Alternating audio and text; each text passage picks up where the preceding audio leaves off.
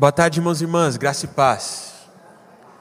Bom demais, bom demais. Sempre muito bom, não sei vocês, mas eu amo muito as terças-feiras. Eu amo quando a gente jejua, ora junto, juntos nós buscamos o Senhor. Eu tenho plena certeza que o Senhor está aqui e que Ele vai falar algo aos nossos corações. Amém? Se tem algo que Deus tem falado bastante comigo nos últimos tempos, é sobre a importância de nós sermos dirigidos pelo Espírito Santo de Deus. E Deus tem me ensinado muito, mas muito mesmo em relação a isso. A gente teve um acampamento no carnaval com os jovens, a gente fez junto com a EPI aqui, e se tem algo que Deus falou no meu coração foi sobre isso. Sobre entendermos quem nós somos em Deus, sobre entendermos que nós somos templos do, templo do Espírito Santo, e quando nós deixamos Ele conduzir as nossas vidas, parece que as coisas simplesmente acontecem, parece que as coisas simplesmente se alinham. E eu tenho vivenciado disso na minha vida. E para começar essa mensagem, eu gostaria de compartilhar uma experiência com os irmãos. Eu sempre gostei muito, mas muito mesmo, de orar pelas pessoas. Para mim, o momento favorito do acampamento é no final do, do, acampamento, quando normalmente o preletor faz um apelo e vai todo mundo lá na frente e o preletor, e o preletor diz a seguinte frase: se você sentiu no coração de orar por alguém que está aqui na frente, por favor, venha e ore. Eu adoro esse momento, irmãos. Eu sempre fico aguardando com expectativa por ele. E eu nunca esqueço uma vez que Deus tocou no meu coração uma coisa que eu, num primeiro momento, achei que era um absurdo. Uma menina que estava lá na frente ajoelhada, eu estava olhando para ela e Deus tocou no meu coração e me disse, me pediu para que eu fosse até ela e dissesse a seguinte frase: Você não é uma galinha você é filha do Deus Altíssimo. Irmãos, quando eu ouvi aquilo, quando eu senti aquilo no coração, eu pensei: Deus, tem certeza que é isso mesmo que você quer que eu fale para ela? Eu estou aqui com ela já tem uns quatro dias. Até agora eu não vi ela botando nenhum ovo. Até agora eu não vi nenhuma pena nela. Até agora eu não vi ela ciscando, fazendo algo parecido nenhuma vez. Você tem certeza que você quer que eu chegue nela e fale que ela não é uma galinha e que ela é uma filha do Deus Altíssimo? E ele, sim. E eu fiquei naquela, fugindo, comecei a orar por outras pessoas, mas toda vez que olhava para aquela menina, eu sentia que eu tinha que dizer essa frase para ela. E eu fui, comecei a orar, tentando fugir daquela frase de tudo que é jeito. Mas teve uma hora que eu não me aguentei, parecia que Deus estava pedindo para que eu falasse aquilo para ela, e por isso eu cheguei nela e falei assim: Ó, sei que pode parecer estranho, mas Deus me pediu para dizer que você não é uma galinha, mas que você é uma filha do Deus Altíssimo. E naquele momento, aquela menina começou a chorar. E ela era uma visitante no acampamento. E o meu primeiro pensamento foi o seguinte: vixe, ofendi a visitante. Na hora eu olhei para o pastor e falei: Pastor, desculpa, se essa não voltar mais, a culpa é minha. Perdão, desculpa, eu ofendi demais essa menina. Não devia ter falado que ela não era uma galinha. Quem sou eu para falar que ela não é uma galinha? Mas naquele momento ela me abraçou. E ela começou a dizer: Juninho, você não sabe o quanto isso foi importante para mim. Porque eu me converti enquanto eu namorava menina, um menino aqui desse presbitério. E eu namorava com ele, a gente namorou quase dois anos, mas quando a gente terminou, eu acabei me envolvendo com uma outra pessoa. E eu continuei frequentando a igreja, mesmo depois da gente ter terminado. O problema é que esse menino espalhou para todos os amigos dele que eu era uma galinha que eu ficava com qualquer um, que eu tinha relacionamentos com muitas outras pessoas. E por isso, toda vez que eu chegava na igreja, os meninos começavam a imitar uma galinha. Os meninos começavam a dizer cocoricó, e galinha virou o apelido dela. E por isso ela nunca mais tinha ido na igreja, mas ela queria viver em uma comunidade, ela queria frequentar uma igreja, e por isso ela viu o anúncio do nosso acampamento. E ela decidiu ir ver se aquele grupo seria um grupo diferente. E quando ela chegou lá, foi no apelo, eu fiz aquela oração para ela. E ela entendeu, naquele dia, que ela não era uma galinha. Que ela não era aquilo que o ex-namorado dela dizia que ela era. Que ela não era aquilo que as pessoas da outra igreja diziam que ela era. Mas que ela era uma filha do Deus Altíssimo. E ela começou a caminhar com passos firmes em Jesus. Ela entendeu que ela era uma filha de Deus. Ela entendeu que ela poderia ser guiada pelo Espírito Santo do Senhor. E tudo começou a ser diferente na vida dela. Eu realmente acredito que nós precisamos entender isso nas nossas vidas. Nós precisamos entender que nós somos filhos do Deus Altíssimo. E se buscarmos o Espírito e vivemos essa identidade, Ele fará grandes coisas nas nossas vidas e através de nós.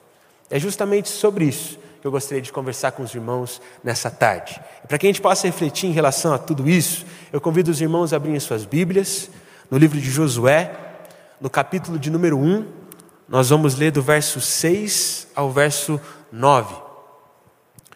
Josué, capítulo de número 1, do verso 6 ao verso de número 9. Eu vou ler a palavra na tradução NVI, espero que os irmãos consigam acompanhar essa leitura junto comigo. Josué, capítulo de número 1, do verso 6 ao verso de número 9, onde a palavra do Senhor diz assim para nós: Seja forte e corajoso, porque você conduzirá esse povo para dar a terra que prometi sob juramento aos seus antepassados.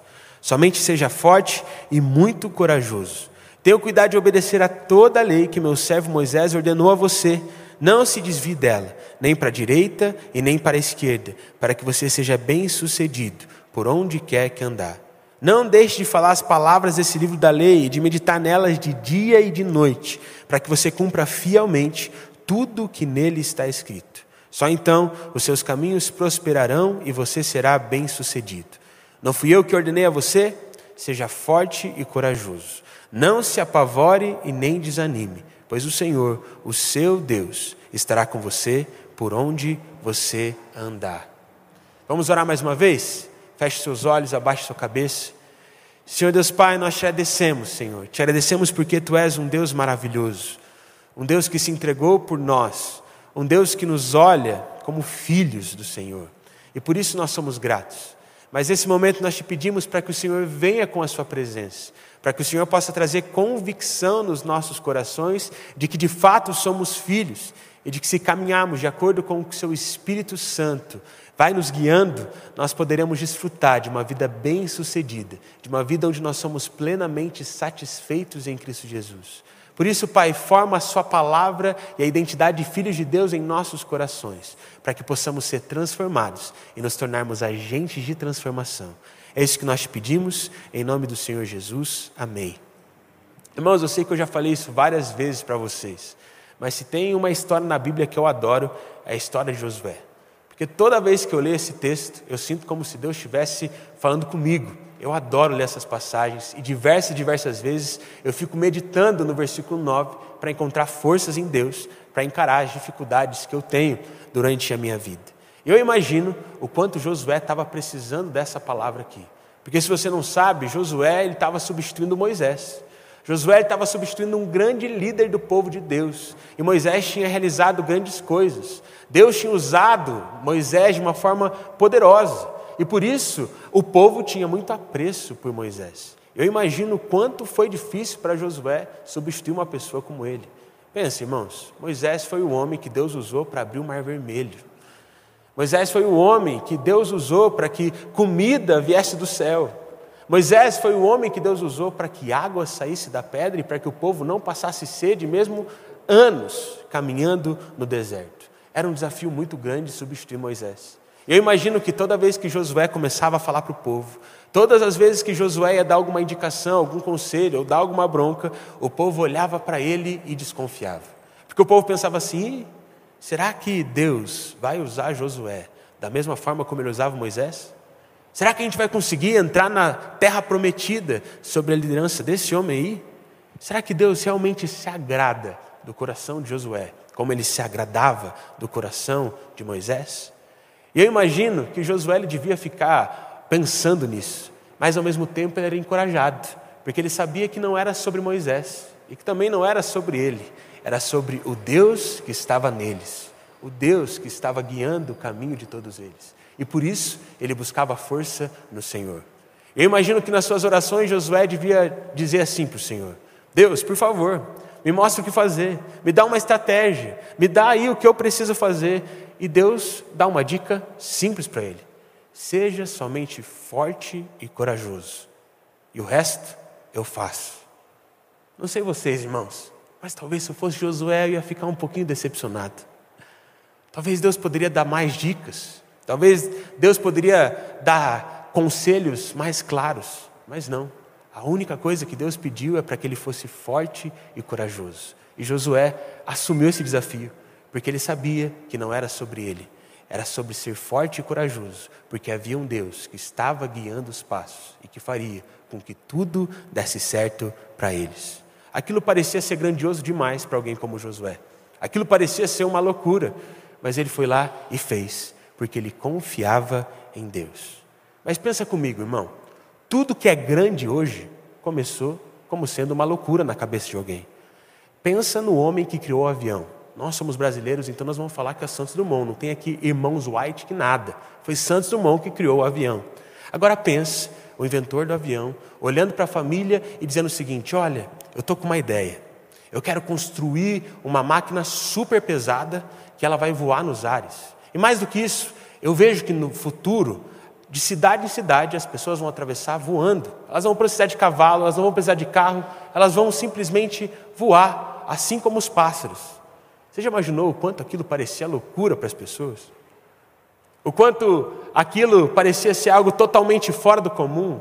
Parecia ser uma ideia que nunca daria certo, uma ideia que nunca sairia do papel? Mas esses homens, eles acreditaram. E hoje nós vamos de um país para um outro, de um continente para o outro, de uma cidade para outra, porque alguém acreditou numa loucura. E no final, deu tudo certo. Você já imaginou o homem que criou a internet? Ele chegou para a família dele num jantar e disse o seguinte: Olha, eu estou pensando em criar uma rede que vai conectar computadores no mundo todo. E mais do que isso, lá no futuro vão ter celulares. As pessoas vão ter computadores na palma da mão e elas vão se comunicar por essa tal da internet. E elas vão baixar filmes, elas vão baixar música, elas vão saber qual o caminho elas devem fazer para voltar para casa, tudo na mão delas, devido à internet. Eu imagino que a mãe desse menino deve ter falado: Menino, vai estudar, vai fazer outra coisa, vai ler a Bíblia, vai orar, mas não fica sonhando tão grande, não. Você acha que você vai conectar o mundo todo? Mas graças a Deus, aquele menino acreditou naquela loucura. E hoje nós temos a internet na nossa mão. É claro que nós podemos fazer muitas coisas que não são tão boas com ela, mas a internet é uma benção. E graças à internet, os irmãos estão podendo acompanhar esse culto de forma online. Tudo porque alguém decidiu acreditar em algo que parecia ser uma loucura. Agora vamos para um exemplo mais prático. Esse templo aqui, irmãos. Você já imaginou quantos nossos irmãos sofreram para construir esse templo? Antes no Largo da Ordem, esse morro aqui, e eu imagino os pastores, os presbíteros da época olhando, nós vamos construir uma torre grande, e essa torre vai ser vista por toda a cidade de Curitiba. Eu imagino alguns irmãos que estavam sentadinhos na cadeira pensando: ah, isso é loucura. Você acha mesmo que a gente vai conseguir construir um templo com uma torre desse tamanho? Hoje nós estamos aqui. Por quê? Porque alguém acreditou numa loucura. Deus capacitou e as coisas aconteceram. E é assim que as coisas devem acontecer na nossa vida.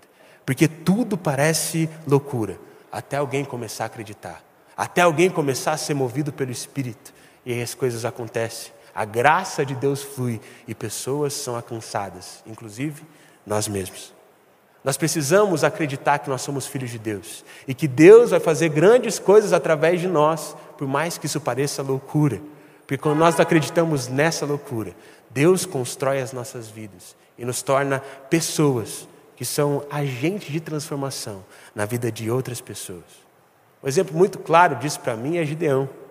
Porque pensa, irmão, o que Gideão fez foi uma loucura. Ele estava enfrentando inimigos que eram muito mais poderosos que eles. A palavra diz que os cavalos dos inimigos eram numerosos tanto quanto os grãos de areia da praia. Imagina o quanto esse exército era numeroso, imagina o quanto esse exército era grande. Mas Deus levantou Gideão. E Gideão achava loucura Deus levantar alguém como ele, porque ele era a pessoa menos importante, da tribo menos importante, da família menos importante de Israel.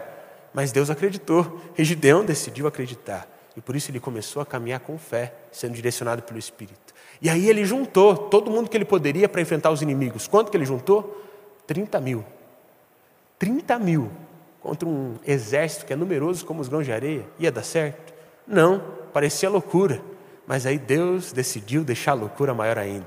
Falou, Gideão, pergunta aí para o povo que quem tiver com medo pode ir embora. Só vai ficar quem não tem medo. No final, só sobrou 10 mil. Eu imagino o Gideão olhando para os 10 mil dele, olhando para os soldados inimigos e pensando assim: vixe, isso aí é uma loucura. Eu preciso de Deus. Mas aí Deus olhou para ele e falou: tem gente demais aí. Eu quero que vocês entendam que não é sobre vocês, não é sobre o exército de vocês, é sobre o Deus de vocês. Eu sou o Deus de vocês. Então faz o seguinte aí, Gideão. Quem bebe água de um jeito vai embora, quem bebe água de outro jeito fica. E no final das contas, só ficou 300. Parecia loucura. Com aqueles 300, eles derrotarem aquele exército inimigo. Mas eles decidiram acreditar na loucura. E Deus fez algo grandioso através deles. E o povo de Israel foi liberto. Não pela força deles, não pela coragem deles, mas porque eles decidiram ser fortes e corajosos no Senhor. Eles entenderam que eles eram filhos de Deus e que o Espírito Santo poderia fluir através da vida deles, e por simplesmente acreditarem e obedecerem, Deus fez grandes coisas e o povo caminhou em liberdade. Por isso eu não sei qual a sua dificuldade, irmão. Eu não sei se você parece ser pequeno demais diante das dificuldades que você tem enfrentado, mas eu sei de uma coisa: o seu Deus é maior que qualquer dificuldade. Pode parecer loucura, mas se você buscar o Espírito, ouvir a voz dele e simplesmente obedecer, ele vai te fazer vencer toda e qualquer circunstância. Por isso, diante das dificuldades da vida, só lembre que você tem um Deus, que você é filho dele e de que ele é poderoso. Somente seja forte e corajoso e siga em frente, porque Deus vai te dar a graça que você precisa. Mas tem outro conselho. Além de Deus pedir para que ele seja forte e corajoso, Deus também pediu para que ele fosse além. Deus disse: Lembra lá da lei que meu servo Moisés te ordenou? Então não se desvie dela, obedeça a ela, medite nela dia e noite até ela estiver gerada no seu coração. Permaneça obedecendo, e aí você será bem sucedido por onde quer que você ande. E sabe, irmãos, eu acho isso incrível, porque Deus, mais do que ser Deus, mais do que nos amar imensamente, Ele nos dá um manual. Mais do que nos dar um manual, o Senhor diz que se a gente quiser ter uma vida bem-sucedida, é só a gente seguir a Ele e só fazer aquilo que Ele diz. Mas mesmo assim, muitas vezes nós entramos em rascada, porque nós tentamos fazer as coisas do nosso jeito, ao invés de fazermos as coisas do jeito do Senhor. Eu lembro que há uns dois anos atrás, eu tive a oportunidade de ir com a minha família para os Estados Unidos, e a gente foi para Miami. Eu não sei se os irmãos já foram para Miami, mas é uma cidade um pouco estranha, porque tem muita bifurcação, tem muita ponte, tem muita coisa. Eu fico perdido ali. Não sei se os irmãos conhecem ali o shopping Curitiba, quando você vai sair do estacionamento, que você dá volta, dá volta, dá volta, dá volta. Miami parece aquilo, irmão. É uma loucura. É muito difícil. Por isso a gente precisava de um GPS. E eu lembro que eu fiquei de copiloto. E talvez a tarefa mais difícil da minha vida foi ser copiloto do meu pai. Sabe por quê? Porque o meu pai ele realmente achava que ele sabia mais que o GPS. Ele nem estava em Curitiba, ele nem estava no bairro dele, mas ele achava que ele conhecia Miami com a palma da mão. Resultado, a gente queria ir no mercado. Colocava no GPS e estava lá 15 minutos. Eu falava, ó oh, pai, o GPS aqui está pedindo para você virar à direita. Mas ao invés de virar à direita, falava, não, não, sei o caminho, vou seguir reto. A hora que a gente via, irmão, já aparecia lá 40 minutos do ponto de chegada. Tudo porque ele achava que ele sabia mais do que o GPS. Agora pensa, irmão, o GPS ele sabe tudo. Ele sabe onde tem buraco, onde é perigoso, qual o caminho mais rápido, qual o caminho tem menos vento, qual o caminho com a vista mais bonita. Sabe de todas as coisas. Para que você não seguir o GPS? Ele sabe de tudo. Parece ser ingenuidade você achar que você sabe mais que o GPS. Mas sabe qual é a ingenuidade maior? Muitas vezes a gente acha que a gente sabe mais do que o Deus que sabe todas as coisas. E por isso a gente se perde. Por isso a gente fica andando sem ter direção. Nós precisamos entender que Ele sabe todas as coisas. É só a gente se entregar para Ele e Ele resolve tudo. Lá em casa eu também tenho um armário que sempre me lembra de que eu devo seguir o manual. Porque quando eu era adolescente eu ganhei aquele armário da minha mãe. Ela queria que eu colocasse a minha TV em cima dele. E o armário veio com o manual. Só que eu, com a minha cabeça de 16, 17 anos, pensei assim: ah, para que usar o manual? Eu sei de todas as coisas e com certeza vou montar esse armário muito bem. E eu montei o armário e ele ficou de pé. Só que na noite, na primeira noite de sono, eu só ouvi um barulho. Derrubou a TV. Ele ficou lá torto. Eu fui lá e consertei ele de novo. No outro dia ele foi lá, virou de novo. Para que pedir manual? Eu ia consertando do meu jeito. No final não deixava nada em cima do armário, porque ele não era confiável, mas eu permanecia com ele ali.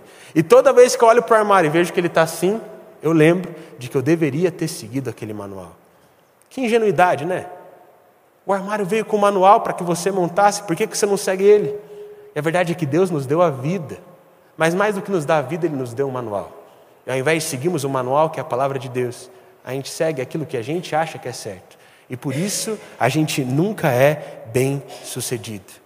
Irmãos, nós precisamos simplesmente nossa vida para termos sucesso, para vencermos as circunstâncias, buscarmos a Deus, lermos o manual e vivemos o manual que Ele nos deu sabendo de que Ele sabe todas as coisas.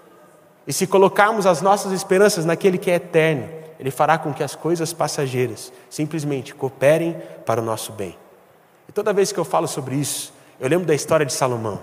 Porque para mim, Salomão é a pessoa que mais teve o caminho preparado para que pudesse ter um reinado ou uma liderança bem-sucedida.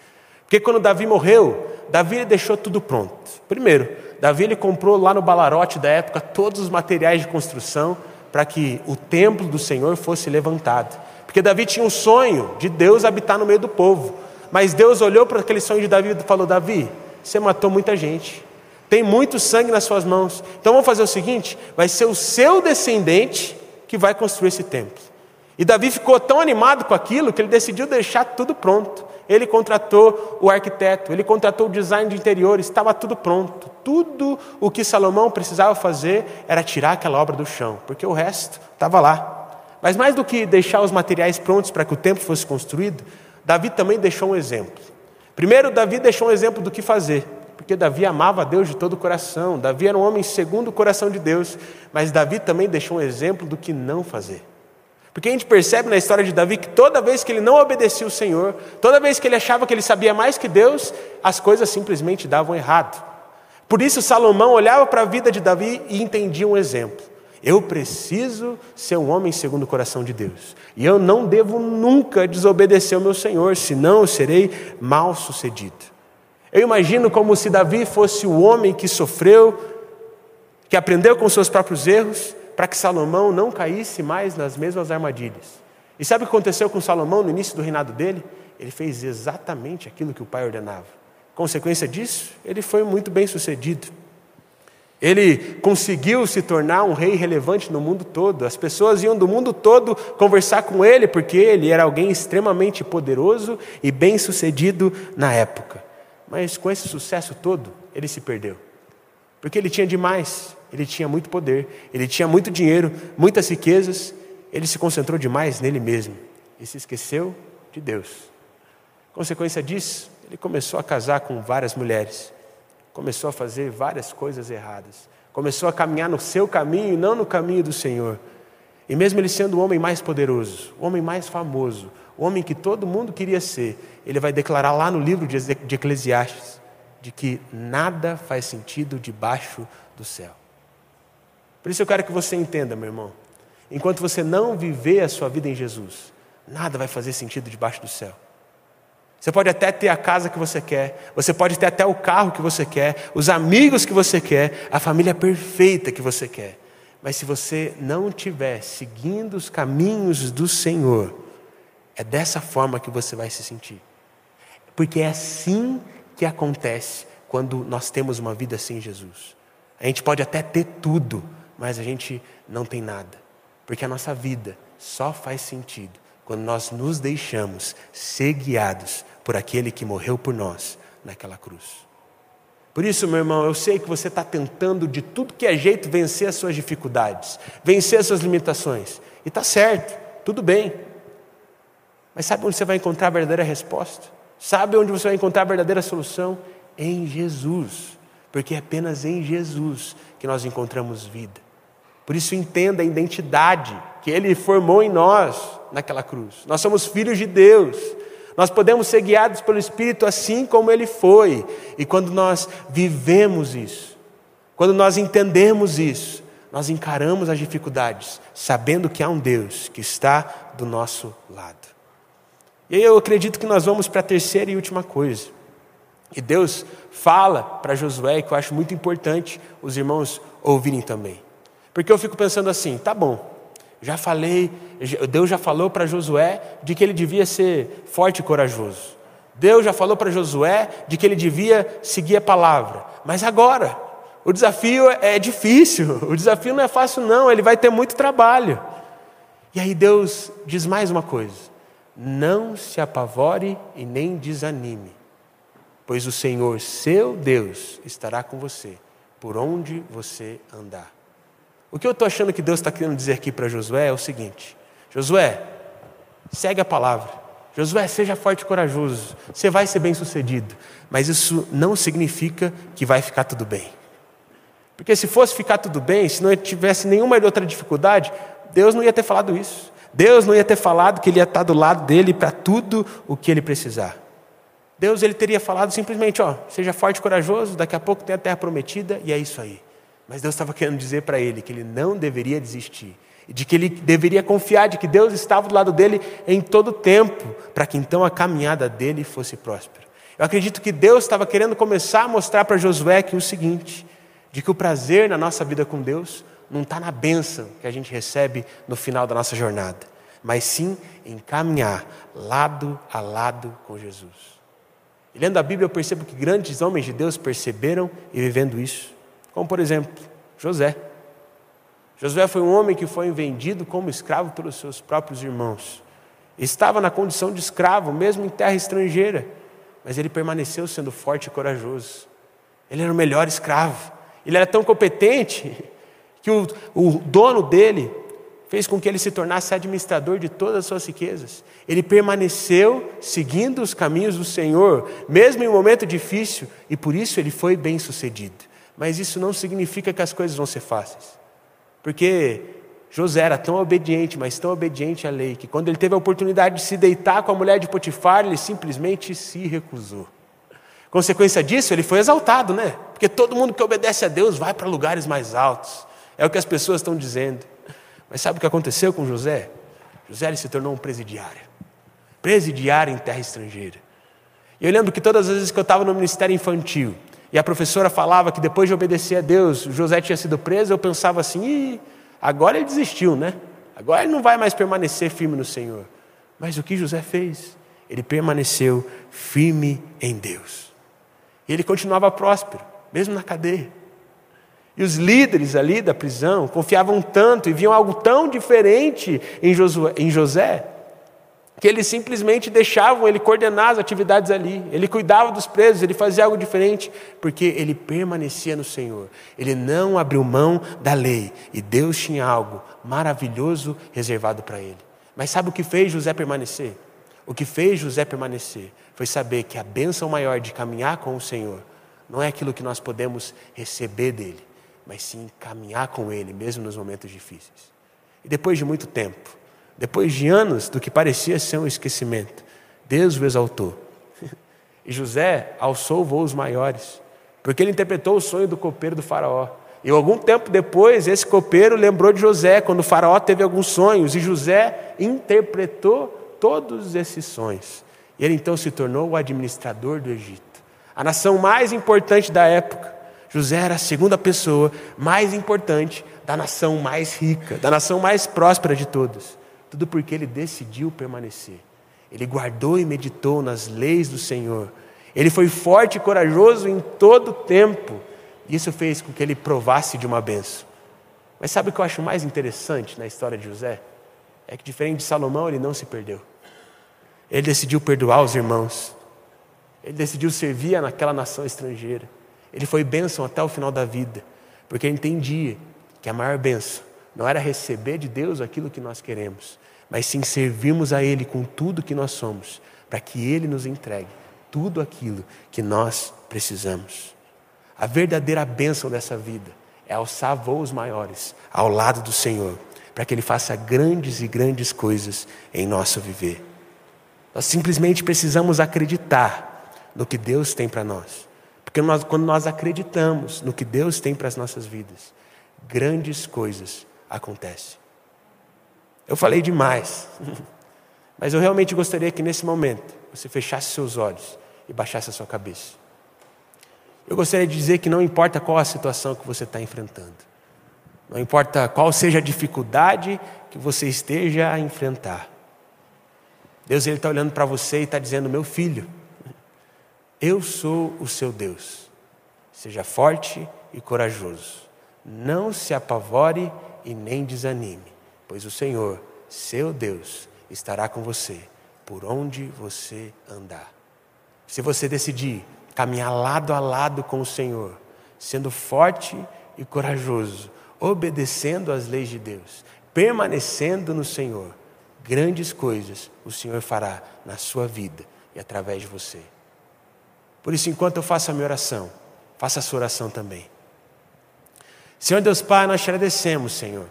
Te agradecemos porque Tu és um Deus maravilhoso, um Deus bondoso e um Deus que está conosco em todo o tempo. E nesse momento, Pai, nós te pedimos para que o Senhor forme em nós essa identidade. Para que a gente de fato venha entender que nós somos filhos de Deus, mas mais do que, do que entender, que a gente possa viver como filhos do Deus Altíssimo. Que a gente seja capacitado pelo Seu Santo Espírito a sermos fortes e corajosos, a encararmos as nossas dificuldades, as circunstâncias difíceis, tendo plena certeza de que o Senhor nos capacitará. Por isso, nesse momento, eu peço por cada irmão que está aqui nesse culto, nessa tarde, por cada irmão que está acompanhando esse culto de forma online, que o Senhor nos dê força e coragem para que possamos te buscar, para que possamos ser transformados por ti e para que possamos desfrutar do seu amor, Pai. Porque nós queremos permanecer nos seus caminhos, nós queremos sermos usados pelo seu Santo Espírito, nós queremos ver o seu agir. Por isso, a partir de hoje, nós viveremos como filhos de Deus e seremos capacitados pelo Seu Santo Espírito a vencermos todas as dificuldades. Nós queremos ver o Seu agir nas nossas vidas. Por isso, hoje, nós simplesmente dizemos que dependemos do Senhor. Por isso, Pai, vem fazer grandes coisas em nós e através de nós, para que possamos viver os Seus planos para as nossas vidas. É isso que nós te pedimos, em nome do Senhor Jesus. Amém.